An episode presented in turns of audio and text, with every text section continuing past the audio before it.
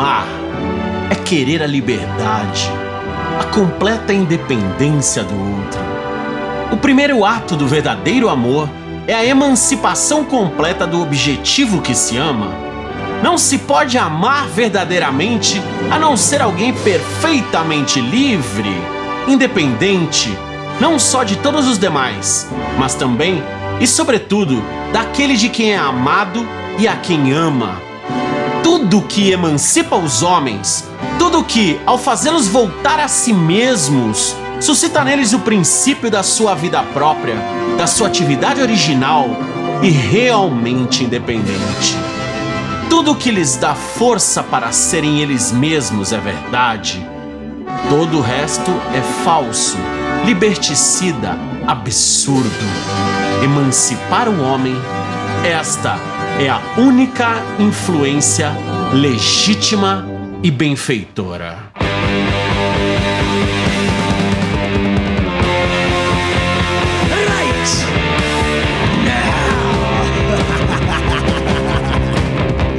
Abaixo todos os dogmas religiosos e filosóficos que não são mais do que mentiras. A verdade não é uma teoria, mas sim um fato.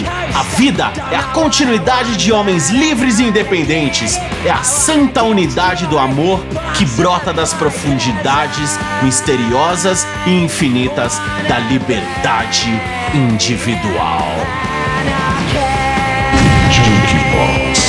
Bom dia para quem é de bom dia! Boa noite para quem é de boa noite! Citando trechos de uma carta de Mikhail Bakunin, nós começamos o sexto e histórico episódio do podcast Junkie Box. Se você não conhece Bakunin, sabe de nada, inocente. Ele foi um dos principais teóricos do movimento anarquista, mais precisamente do anarcocoletivismo. Sim, hoje vamos debater o anarquismo, as revoluções, os moches, os coturnos, os braceletes rebitados, o do-it-yourself, as pichações, os fanzines e principalmente esse estilo musical que é tão amado por todos nós. O episódio de hoje vai falar e tocar a história do movimento punk, que muito mais do que um simples estilo musical, foi um grande marco na contracultura e um estrondoso tapa na cara da sociedade capitalista do século XX. E o tema de abertura desse podcast nunca se sentiu tão em casa. Por isso, levanta o moicano, entre na roda e prepare a empolgação, porque o Junkie Box tá só começando.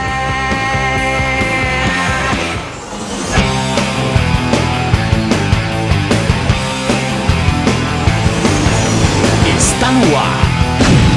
Box. O podcast musical mais incrível do universo. O único lugar onde é você quem escolhe o que vai ouvir. Estamos no Facebook, no YouTube e no SoundCloud. Junkie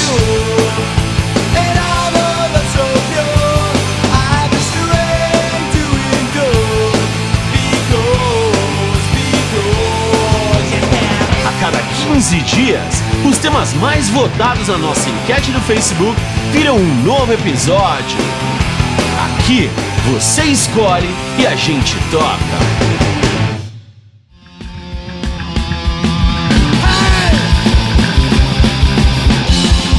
Começamos o Junkie Box de hoje ao som do Gritando HC e viva o punk rock nacional!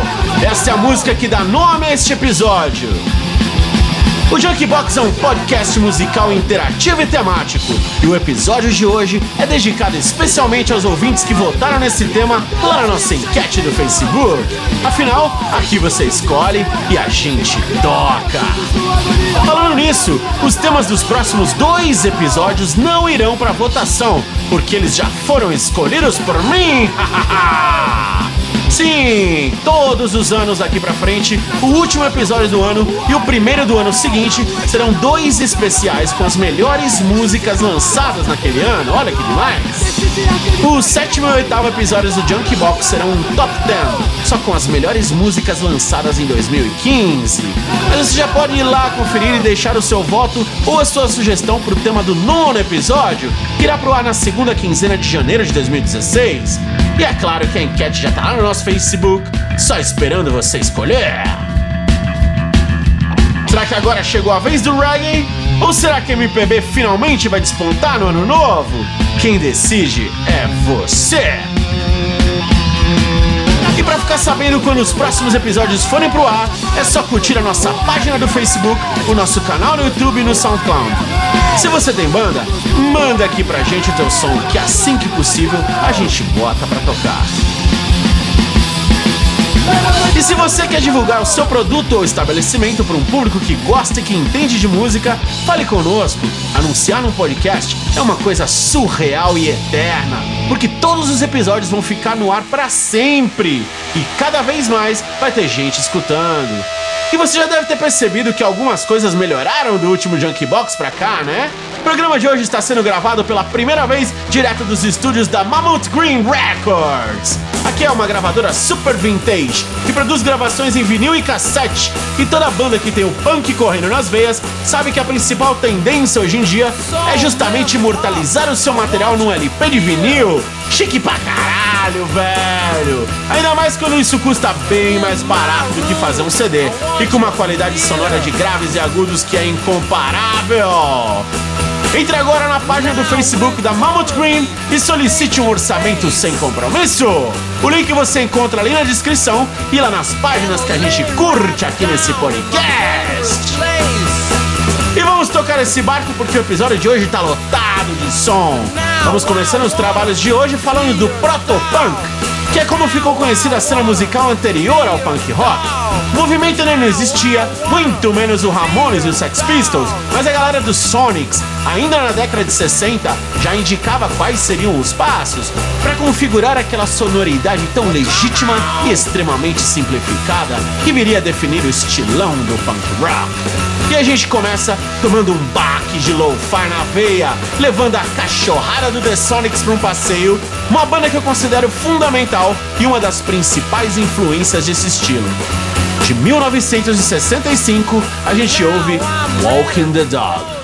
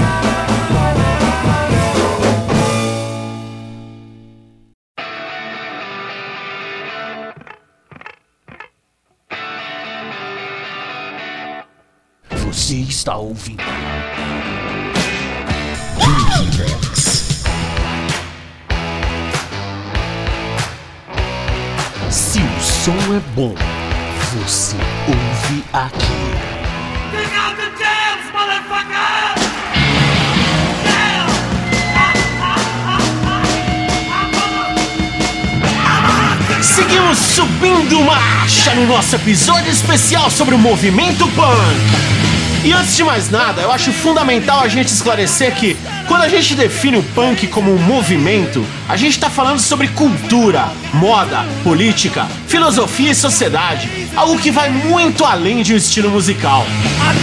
Um exemplo disso é o movimento hip hop, que tem um estilo musical próprio que o representa, que é o rap e que, além da música, traz o estilo artístico do grafite e também sua dança característica, que é o break, e até suas gírias e seu estilo próprio de se vestir, chamamos de swag. O punk também vai por aí. Existe toda uma literatura punk, representada principalmente pelos fanzines, espécie de gibi de contracultura que foi muito popular na década de 80. Além das pichações, que diferente do grafite, são uma antítese da arte que mesclam demarcação de território com desprezo pelo patrimônio. Esse estilo também tem um jeito todo desleixado de dançar, representado pelas lendárias rodinhas punk, onde a galera fica pogando, fazendo mosh ou stage diving. Sem contar nos cabelos espetados no estilo moicano e a moda com muito couro. Vinil, muita lona, rasgos, alfinetes, rebites e jeans sujo. O cinema também ganhou sua vertente punk, celebrando principalmente os conceitos do do it yourself, que se tornou um dos principais pilares filosóficos desse estilo. Do it yourself significa faça você mesmo e comprova a oposição ao consumismo desenfreado e principalmente aos produtos industrializados. Isso fica bem nítido na moda punk, onde muito material é readaptado, customizado e reciclado, incorporando inclusive acessórios de metal que fazem parte do dia a dia das fábricas, como correntes, catracas, arames e rebites. Tudo muito sujo, rasgado e remendado, procurando refletir no exterior como a juventude se sentia no seu interior. A filosofia punk é totalmente anticapitalista, propagando os princípios de individualidade e liberdade plena. Exatamente por isso, os punks geralmente se manifestam contrários às corporações, ao sistema capitalista explorador e também ao Estado, que seja comandado por um presidente, um primeiro-ministro, um rei ou um ayatolá, é totalmente excludente, representando unicamente os interesses dos burocratas e dos dominantes e nunca dos dominados. Exatamente por isso que a filosofia punk casou de véu e grinalda com as teorias anarquistas e o punk rock trouxe toda essa revolta para suas letras de protesto. Que muito mais do que reclamar e deixar bem claro seu ódio contra o sistema, ridicularizam essa ordem social tão desigual e essa moral tão hipócrita. E você aí achando que tudo se resumia àqueles quatro acordes simples, aquele andamento 4x4 inconfundível e aquele 1, 2, 3, 4? Tem uma coisa que é interessantíssima no meio disso tudo. O estilo musical punk rock surgiu antes do movimento punk. Uma coisa surgiu depois e como consequência da outra. E o que é ainda mais doido, o punk rock nasceu nos Estados Unidos e o movimento punk nasceu na Inglaterra três anos depois. O significado do termo punk seria algo como novato ou cabaço, devido ao estilo totalmente simples de suas construções musicais. Esse termo foi popularizado graças a um fanzine underground produzido em Nova York a partir de 1976 que se chamava Punk e que depois virou uma revista de arte e cultura. E a gente segue tocando as bandas pioneiras que influenciaram esse estilo. Quem plantou a semente do punk rock em Nova York foram o gênio Lou Reed e a Lolita Nico com seu poderoso Velvet Underground. E por mais estranho que isso possa soar, essa banda que escreveu a gênesis da música punk era padrinhada pelo rei da pop art, o artista plástico malucão Andy Warhol. E por mais revoltados que os punks possam ser, não tem como negar que esse estilo musical nasceu diretamente atrelado ao pop. E o seu visual não foi nada mais do que uma modinha, ou melhor, uma sacada genial de uma loja de roupas. Mas a gente vai se aprofundar nesse assunto mais pra frente. Porque agora nós vamos ouvir os pioneiros do Velvet Underground com o clássico Sweet Jane de 1970.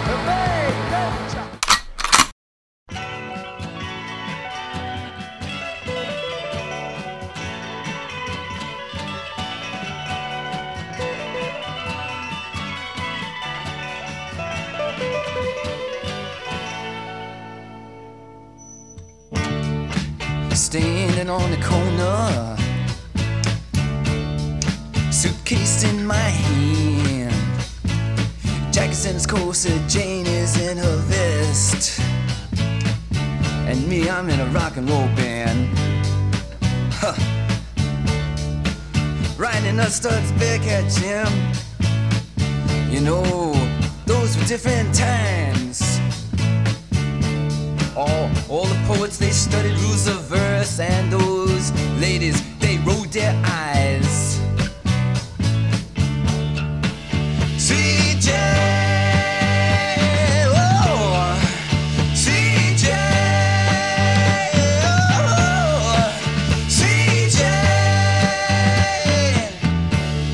Tell you something, Jack. He is a banker, and Jane, she is a clerk, and both of them save their monies. And when when they come home from work, ooh, uh,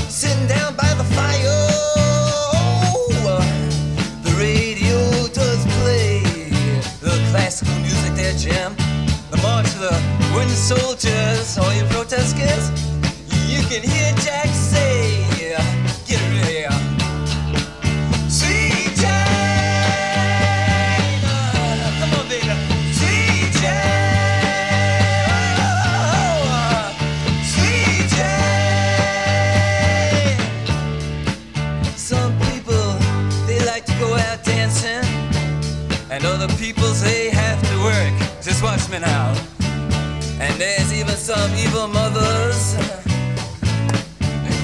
Gonna tell you that everything is just dirt.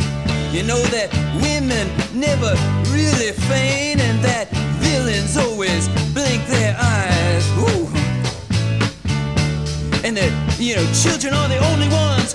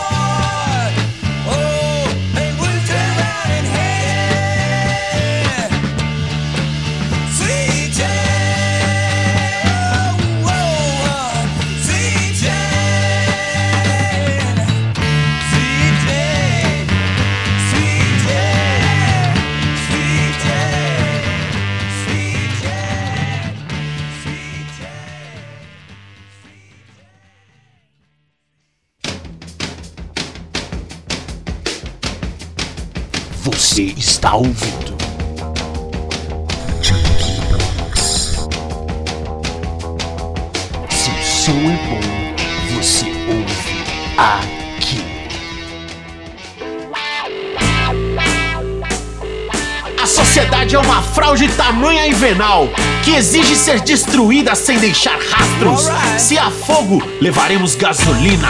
Interrompa a experiência cotidiana e as expectativas que ela traz. Viva como se tudo dependesse de suas ações. Rompa o feitiço da sociedade de consumo para que nossos desejos reprimidos possam se manifestar. Demonstre o que a vida é e o que ela poderia ser, para emergirmos do esquecimento dos atos haverá uma intensidade inédita, a troca do amor e ódio, vida e morte, terror e redenção, afirmação tão inconsequente da liberdade que nega o limite. Passamos pela vida esbarrando uns nos outros, sempre no piloto automático, como formigas, não sendo solicitados a fazer nada de verdadeiramente humano. Pare, siga, ande aqui, dirija ali. Ações voltadas apenas à sobrevivência. Toda a comunicação servindo para manter ativa a colônia de formigas de um modo eficiente e civilizado. O seu troco? Papel ou plástico? Crédito ou débito? Aceita ketchup? CPF na nota? Não, eu não quero um canudo. Quero momentos humanos verdadeiros. Quero ver você.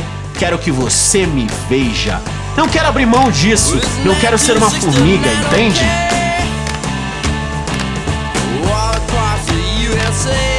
E estamos de volta declamando um trechinho do filme de animação filosófico incrível Waking Life. Num trecho que aflora um pouquinho de tudo que passa na cabeça dessa geração punk, o nosso objeto de estudos de hoje. E a gente continua conhecendo as vertentes que influenciaram o nascimento do punk rock pelos subúrbios de Nova York. Vamos curtir agora uma das principais influências para a musicalidade do punk, o glam rock de atitude da galera do New York Dolls. Essa banda é um elo importantíssimo que conecta o glam a outras duas vertentes gigantes do rock, que surgiriam depois e através deles, justamente o punk rock do Ramones e o hard rock do Kiss. Olha só o tamanho da responsa desses caras, que não podiam ficar de fora de jeito nenhum desse podcast. Para chegar definindo a eterna crise de personalidade que a juventude vivia no pós-guerra, a gente para para ouvir o New York Dolls com Personality Crisis de 1973.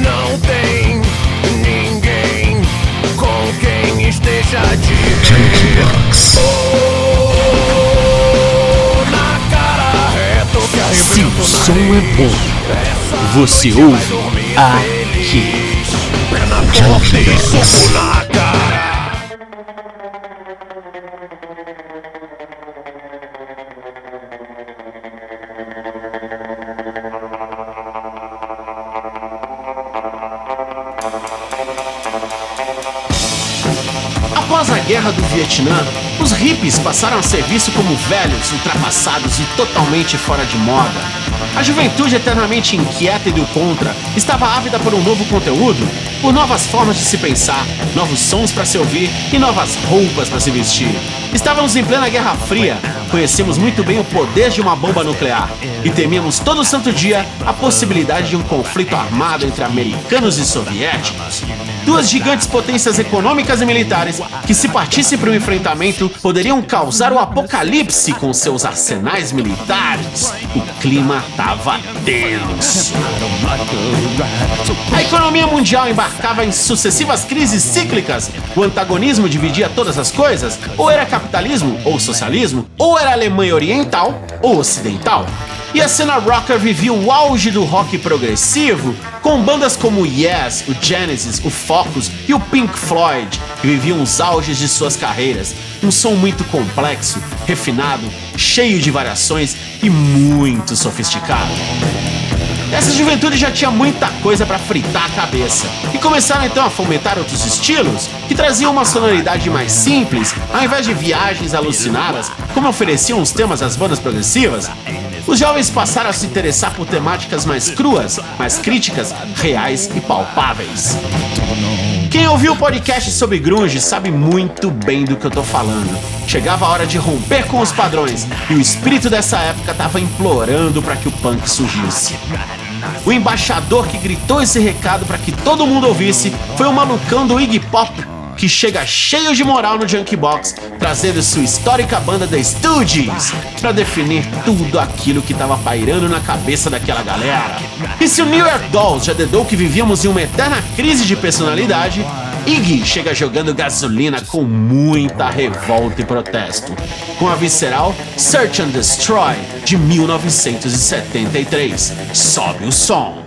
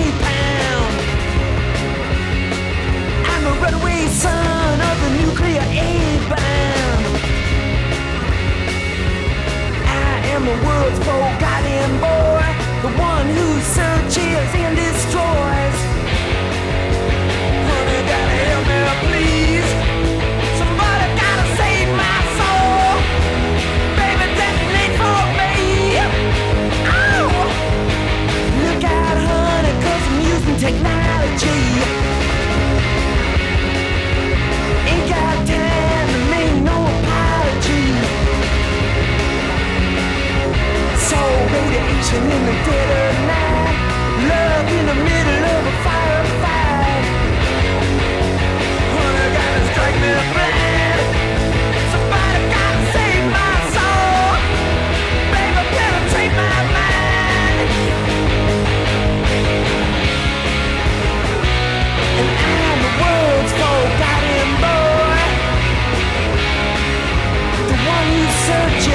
searching, to destroy. And honey, I'm the world's forgotten boy. The one who's searching only to destroy.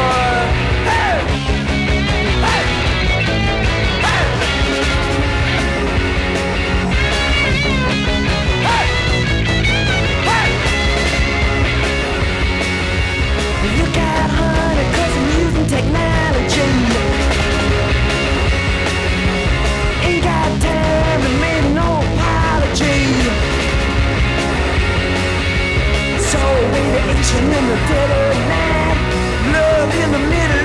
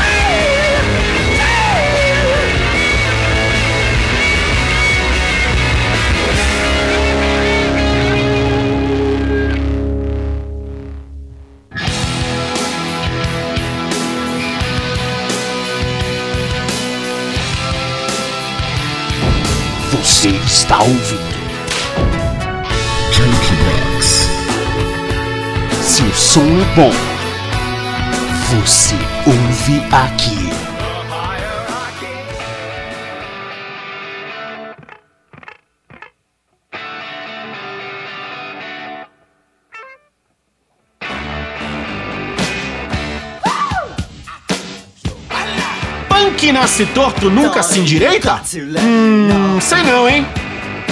A mesa estava posta, o planeta estava em polvorosa.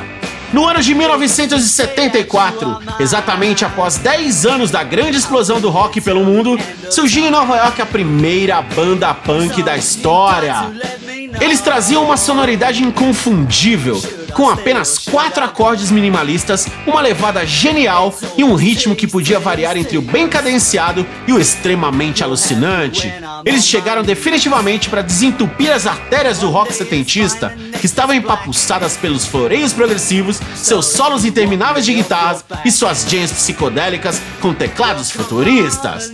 O Ramones chegava para reanimar a música do século XX, trazendo de volta sua simplicidade melódica, recapturando uma estética da qual a música pop havia se desviado e acrescentando uma pegada bem humorada, mergulhada na cultura trash, através de músicas curtíssimas que pareciam se conectar entre si, seguindo o mesmo embalo.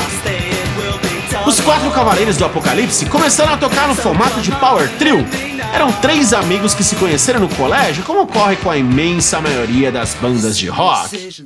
Primeiro momento, quem cantava e tocava bateria na banda era o Joey Ramone, mas rapidamente ele abandonou as baquetas, alegando que não conseguia segurar o rojão de tocar e cantar ao mesmo tempo.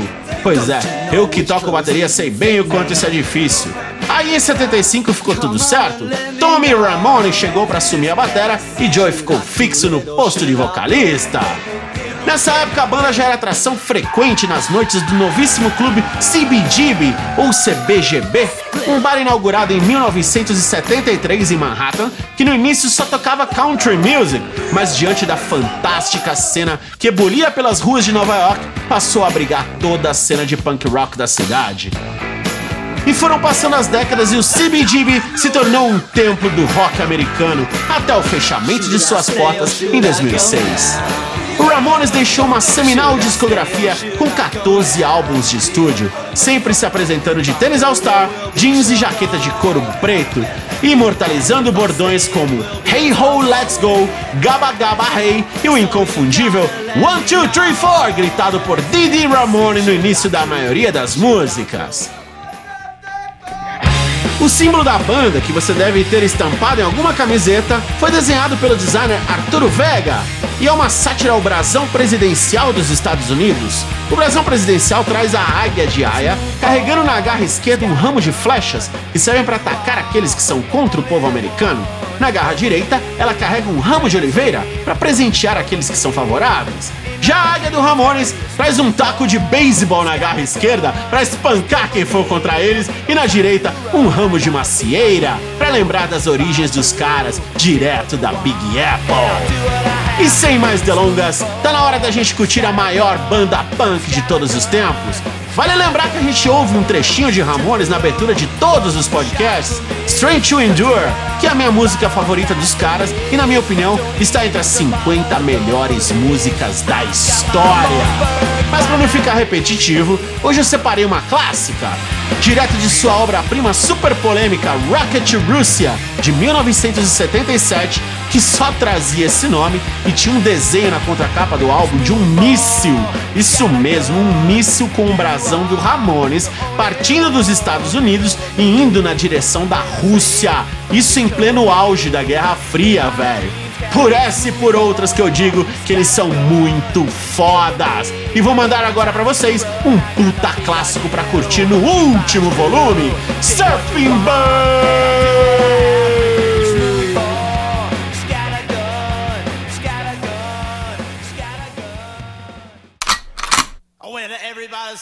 About the bird. Bird, bird, bird, bird is the word, bird, bird, bird. Bird is the word,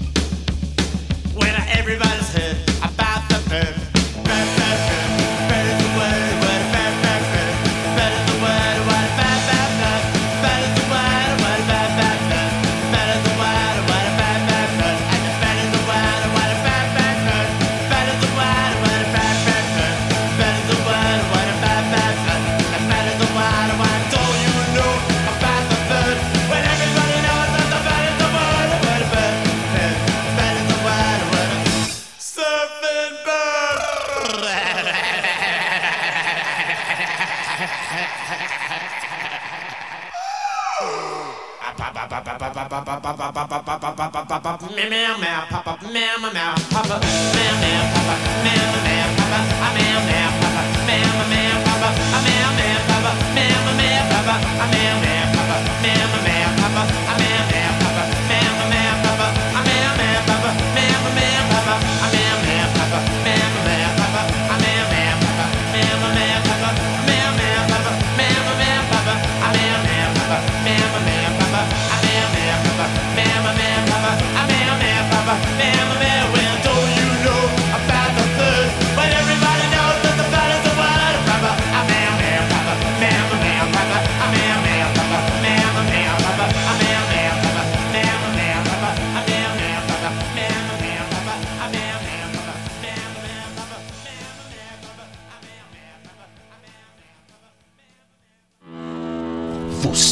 está ouvindo.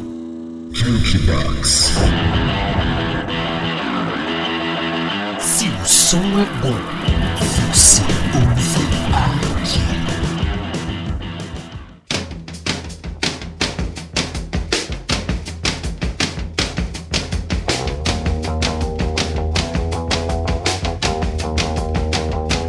Estamos de volta contando a fantástica história do punk, que rapidamente conquistou Nova York com os Ramones e em seguida partiu para ser devidamente disseminado ao redor do mundo. E o mais legal foi que esse estilo musical totalmente híbrido chegava absorvendo e consumindo as tradições e o estilo da cena rock de cada local que ele chegava. Foi assim que ele bateu na costa oeste dos Estados Unidos, local que durante toda a década de 60 e 70 foi o principal reduto hippie da América. Foi, queridão. Foi. Quando o punk rock chegou em São Francisco e Los Angeles, o bagulho ficou bem louco e muito mais acelerado. Os quatro acordes básicos e os arranjos de melodia simples foram mantidos, mas a velocidade dobrou de uma forma alucinante. Nascia então o primeiro subgênero do punk rock, que ficou conhecido como hardcore. Direto de São Francisco, a gente ouve um dos primeiros expoentes do hardcore punk, o vozeirão marcante do genial Yellow Biafra, com seu atemporal Dead Kennedys. Nome nem um pouco indiscreto, né? Simplesmente eles invocam os membros da dinastia Kennedy que foram mortos, a maioria deles de maneira trágica, como o famoso presidente que levou um tiro na cabeça. É, essa nova cena era repleta desse sarcasmo criativo e esse estilão todo descolado. Por isso que o punk se difundia tão rápido quanto o Zika E novas bandas surgiam, assim como novos subgêneros, que misturavam as raízes do punk rock com elementos de outros estilos, como o folk, a música celta, o blues e o thrash metal. Em 1978, o Misfits surgia direto de New Jersey para o mundo, trazendo um estilo super performático que foi denominado como horror punk, trazendo toda aquela maquiagem pesada e maquiavélica e uma ambientação musical que soava muito mais para calabouço mal assombrado do que para garagem. Do Misfits, a gente ouve agora o hino Attitude, que vem convocar um dos principais valores que o movimento punk pregava: atitude, coleguinha. Acorde, revolte-se e mude. Afinal, só depende de você.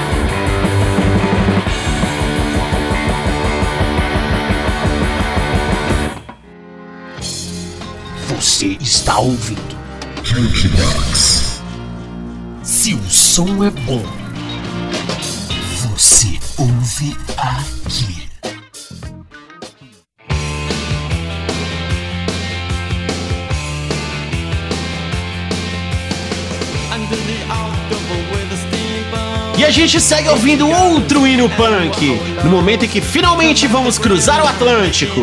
E como eu toquei o punk inglês do The Clash enquanto falava do Ramones, agora vou tocar um Ramones enquanto damos uma deschavada pela cena punk britânica. Em 1975, o empresário excêntrico Malcolm McLaren, que havia trabalhado em Manhattan como produtor da banda New York Dolls, volta para Londres com sua esposa, a estilista e porra louca Vivienne Westwood. Juntos, eles montam uma loja de roupas e acessórios super descolada, que cultuava um novo estilo e um segmento estético totalmente inovador. Algo completamente diferente de tudo que a velha e cafonérrima costura britânica já havia visto. Na loja Sex de Malcolm e Westwood predominava um estilão rebelde cult, com as roupas rasgadas, os coturnos, as jaquetas, as bandanas e as pulseiras rebitadas. Abusando dos conceitos antifashionistas com um referencial sadomasoquista e a vertente de customização do do-it-yourself. Esse estilo imediatamente conquistaria geral e se tornaria o dress code de todo um movimento.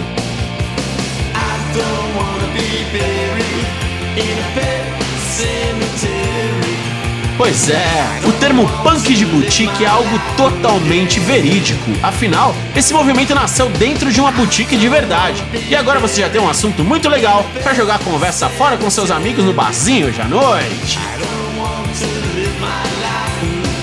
E você acha que a veia comercial do punk inglês parou por aí? Que nada! Malcolm McLaren precisava de uma banda de punk genuinamente inglesa, que se vestisse de maneira descolada, com o visual da loja Sex, que tivesse integrantes doidões e cheios de atitude e que fizesse um som melhor do que seu projeto anterior, o New York Dolls. E foi o Sex que dava o nome para a loja, que batizou a pioneira e a maior de todas as bandas do punk inglês, os Sex Pistols. Além de devidamente vestidos e muito bem produzidos, cada integrante dos Pistols foi escolhido a dedo por Malcolm, que fez questão de recrutar os caras mais esquisitos, revoltados e junkies de Londres. Mas o espírito de época da Inglaterra nesse comecinho da década de 70 era bem diferente do que estava rolando em Nova York.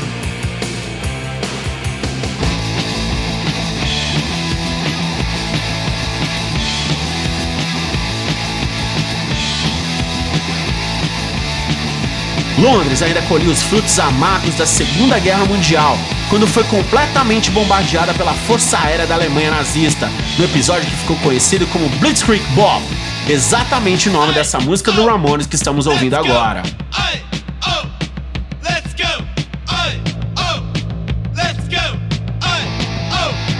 E a Inglaterra vivia uma crise econômica, com altíssimos índices de desemprego e uma população deprimida e desencorajada, sem perspectiva nenhuma de futuro. Enquanto isso, a família real britânica ostentava toda a pompa de um sistema de monarquia patético, injusto e excludente, enquanto seus cidadãos estavam passando fome.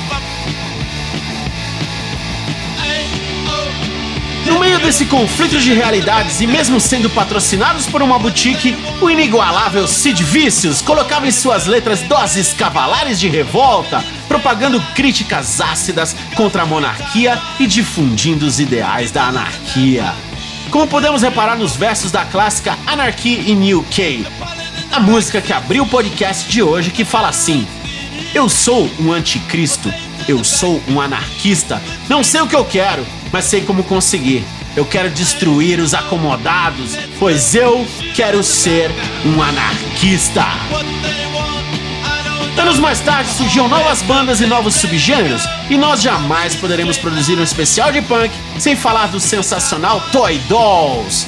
Banda escrachada e muito bem humorada, que em suas músicas satirizava com o way of life típico inglês.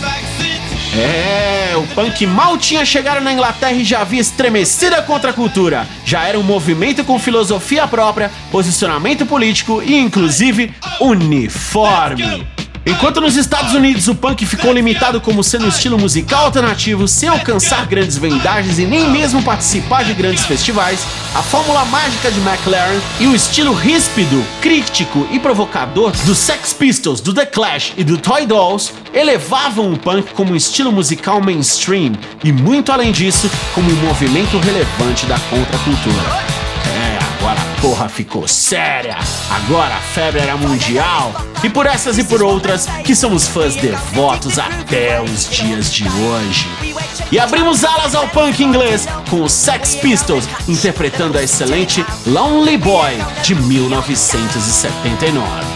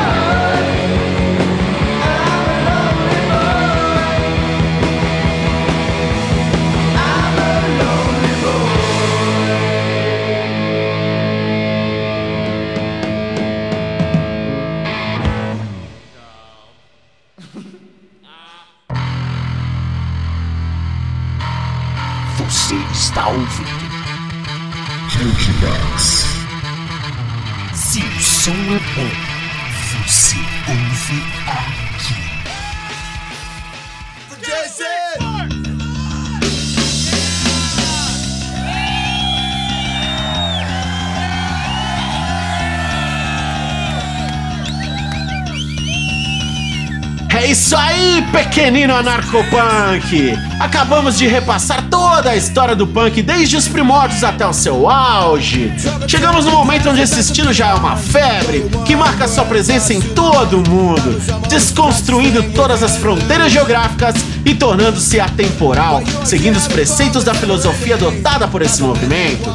O punk pregava os princípios fundamentais da liberdade individual e o total inconformismo com toda a futilidade cultural e comercial contemporânea arrancando a casca da ferida, escancarando e criticando veementemente toda a exploração e as desigualdades econômicas e sociais oriundas do sistema capitalista.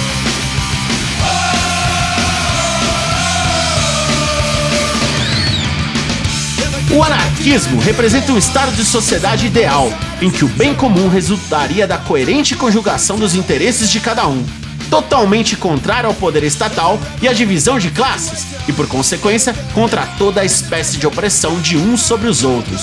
E isso também inclui as instituições religiosas e as grandes corporações.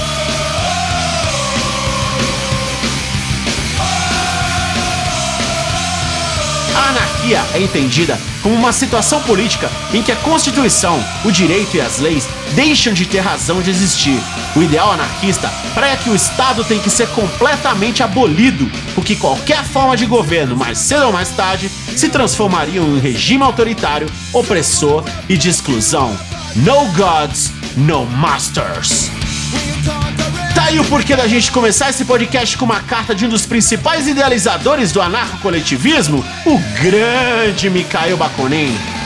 E se você tava achando que os punks eram um bando de desocupados, que só pensavam em usar drogas e fazer badana, saiba que o movimento formou uma base intelectual bastante evoluída e totalmente vacinada contra o posicionamento imparcial dos meios de comunicação refutando veementemente o paradoxo podre das falsas democracias representativas, onde são os oligarcas e empresários que ocupam o poder e que tomam as decisões relevantes, favorecendo somente a eles e aos comparsas de sua classe, excluindo e oprimindo a participação popular do processo, apropriando indevidamente dos impostos dos cidadãos em prol do seu enriquecimento e entregando serviços estatais da pior qualidade. O punk se tornava um movimento sociocultural que canalizava a revolta dos jovens das classes menos privilegiadas por meio da música. Se você um dia cair na real, desencanar de protestar batendo panela na sacada do seu condomínio e resolver ir pra rua para reivindicar os seus direitos, pode ter certeza que na linha de frente, entre você e a tropa de choque da PM, haverá um cordão de punks portando suas bandeiras e bandanas pretas com um ar da anarquia, marchando destemidos e sedentos pela tão sonhada revolução. E falando em revolução, logo na sequência do surgimento dos Pistols na Inglaterra, surgiu a banda com as letras mais politizadas e revoltadas da história do punk.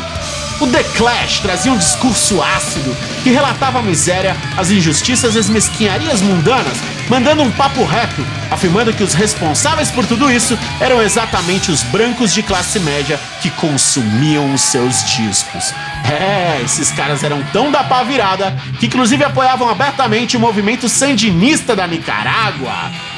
Seu álbum mais contestador, sem dúvida, foi o London Calling, de 1979, e trouxemos de lá sua grandiosa obra-prima que dá título ao disco. Vamos de London Calling, simplesmente um chamado à juventude para o submundo. Agora, a guerra está declarada e a batalha começa. Vem pra rua!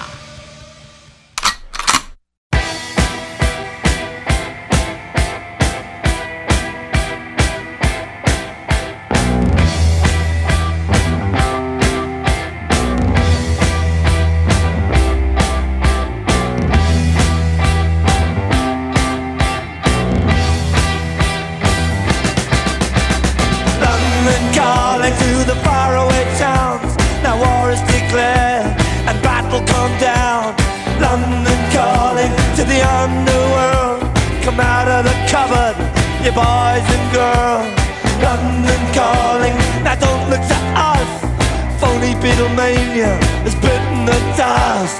London calling, see we ain't got no swing except for the rain and the truncheon thing. The ice is coming, the sun's zooming in. Meltdown expected, the wheat is going thin. Engines stop running, but I have no fear, cause London is drowning. I live by the river to the imitation zone. Forget it, brother, you can go it alone. London calling to the zombies of death. Quit holding out and draw another breath. London calling, and I don't wanna shout. But while we were talking, I saw you nodding out. London calling, see we ain't got no hide except for that one with the yellowy eyes. The ice is coming, the sun's zooming in. Engines stop running, the wheat is going thick, a nuclear error. But I have no fear, cause London is drowning I,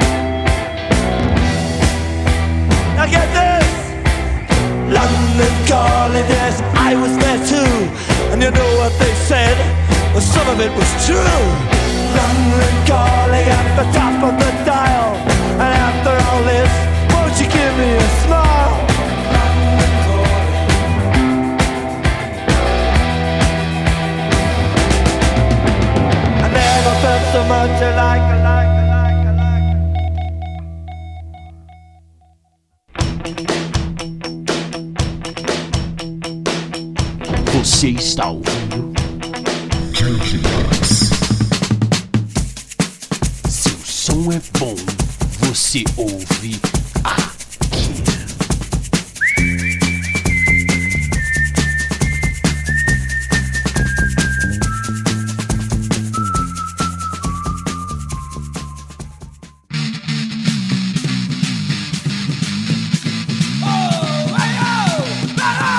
chegamos no bloco tupiniquim do Junk Box de hoje.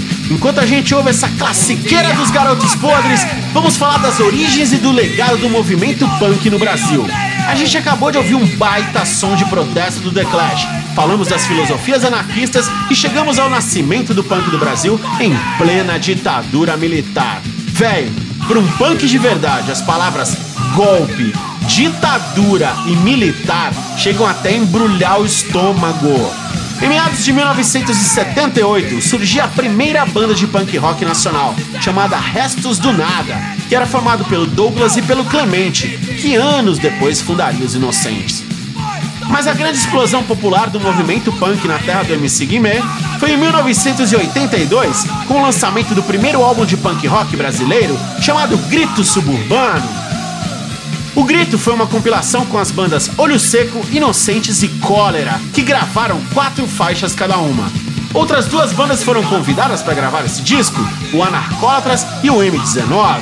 Mas os técnicos de estúdio que estavam acostumados a gravar somente sertanejo não souberam regular as compressões e as distorções daquela barulheira toda que eles nunca tinham ouvido na vida. E as faixas dessas duas bandas infelizmente ficaram tão mal gravadas que tiveram que ser descartadas do material original. Nesse mesmo ano também teve o festival e divisor de águas O Começo do Fim do Mundo, que rolou em São Paulo, no Sesc Pompeia, com a participação de 20 bandas da capital e do ABC. Não precisa nem falar que no final do festival rolou a maior pancadaria com a polícia. Em Brasília, enquanto algumas reformas políticas ameaçavam a abertura e a redemocratização do país, um tal de Renato Russo surgia com o seu aborto elétrico e um peito carregado de crítica social, tal qual uma metralhadora repleta de projéteis. Algumas bandas dessa primeira fase do punk nacional, que são dignas de serem honrosamente citadas aqui no Junkbox, são Replicantes, Os Excomungados, Os Pupilas Dilatadas, O Homicídio Cultural, O Hino Mortal, O Ulster, Os Ratos de Porão, O Psicose, O Fogo Cruzado, Os Desordeiros, O Spermogramix, O Traje a Rigor e, claro, os Garotos Podres que estamos ouvindo agora.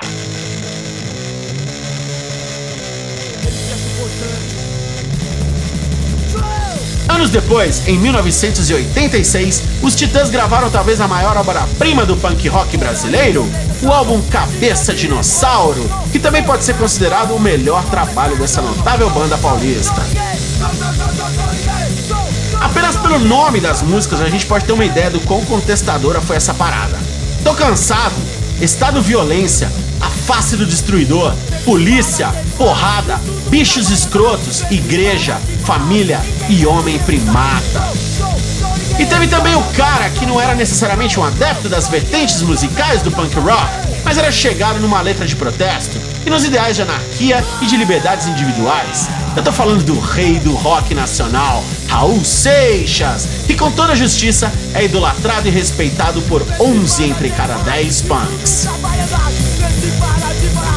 E a partir da década de 90, o Brasil viveu um dilúvio de bandas de hardcore e dá pra gente fazer um episódio só tocando a galera dessa cena, que movimenta até hoje as garagens, os estúdios e os rock bars de todo o país.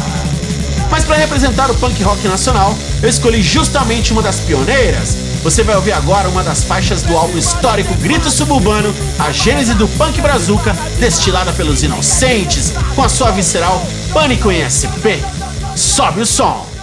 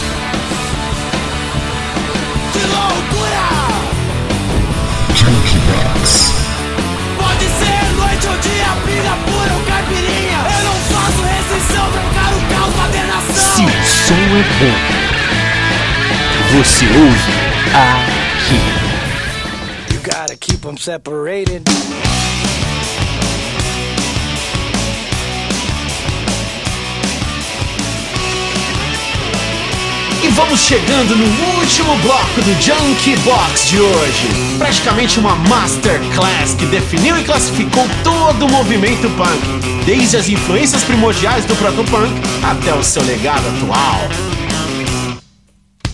Segunda grande onda punk veio com a assimilação simultânea do hardcore na década de 90 e foi algo totalmente fulminante. O Offspring, que tá tocando aí de fundo, foi quem abriu os caminhos, e logo na sequência vieram Green Day, Bad Religion, NoFX, Rancid, Blink-182 e Against Me. E ao contrário do heavy metal e do hard rock que se engessaram e pararam no tempo, essa cena punk não para e se reinventa dia após dia. Muitos subgêneros foram diretamente influenciados pelo punk e pelo hardcore, como o grunge, o new wave, o riot girl, o psychobilly, o ska punk, o queercore, o post-punk e até o emo, por que não? Não é nenhuma novidade que quem ouve o Junk Box manja muito de música. E nossa função, além de entretê-lo e informá-lo, também é de mandar aquelas dicas quentes de bandas novas e boas pra você baixar. Por isso, tome nota que lá vem o time das novinhas! Começamos nossa lista das bandas de punk rock contemporâneo com os caras do Pulley, o Legwagon, o Strung Out, o Only Crime e o Bracket, excelente armada da nova safra do punk rock vindo direto da Califórnia. Este quarteto está na estrada faz mais de 20 anos, já tem 7 álbuns lançados e bagagem suficiente para encerrar com muita competência um especial histórico sobre o punk.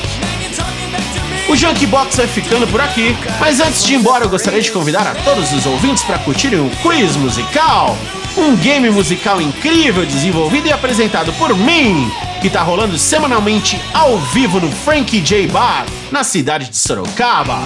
No quiz, joga mesa contra mesa e a galera precisa acertar desde o nome de músicas, de integrantes, até as perguntas mais sem noção, só pra quem manja muito dos paranauês musicais.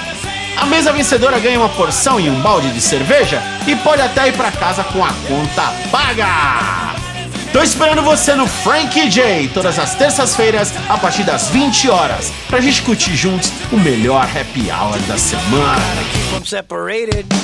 E eu vou ficando por aqui. Daqui a 15 dias o Junk Box está de volta, trazendo um especial com as melhores músicas do ano de 2015. Não perca!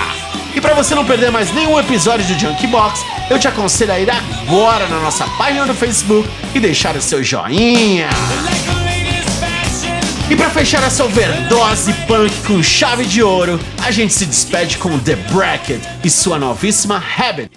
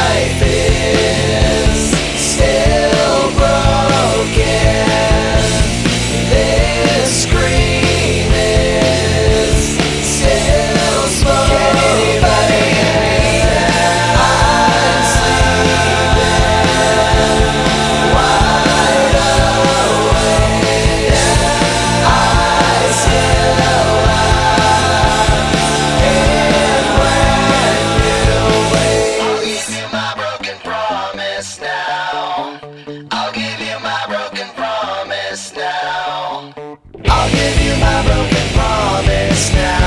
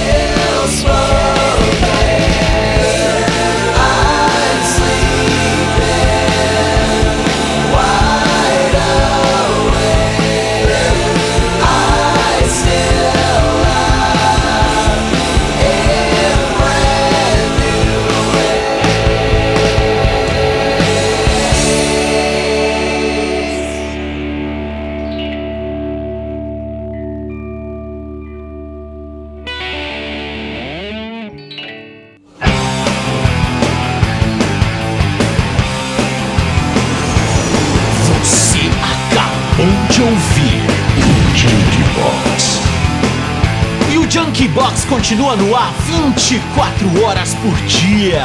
Não deixe de curtir nossa página no Facebook, nosso canal no YouTube e no SoundCloud. E fique ligado, porque você já sabe: se o som é bom, você ouve aqui.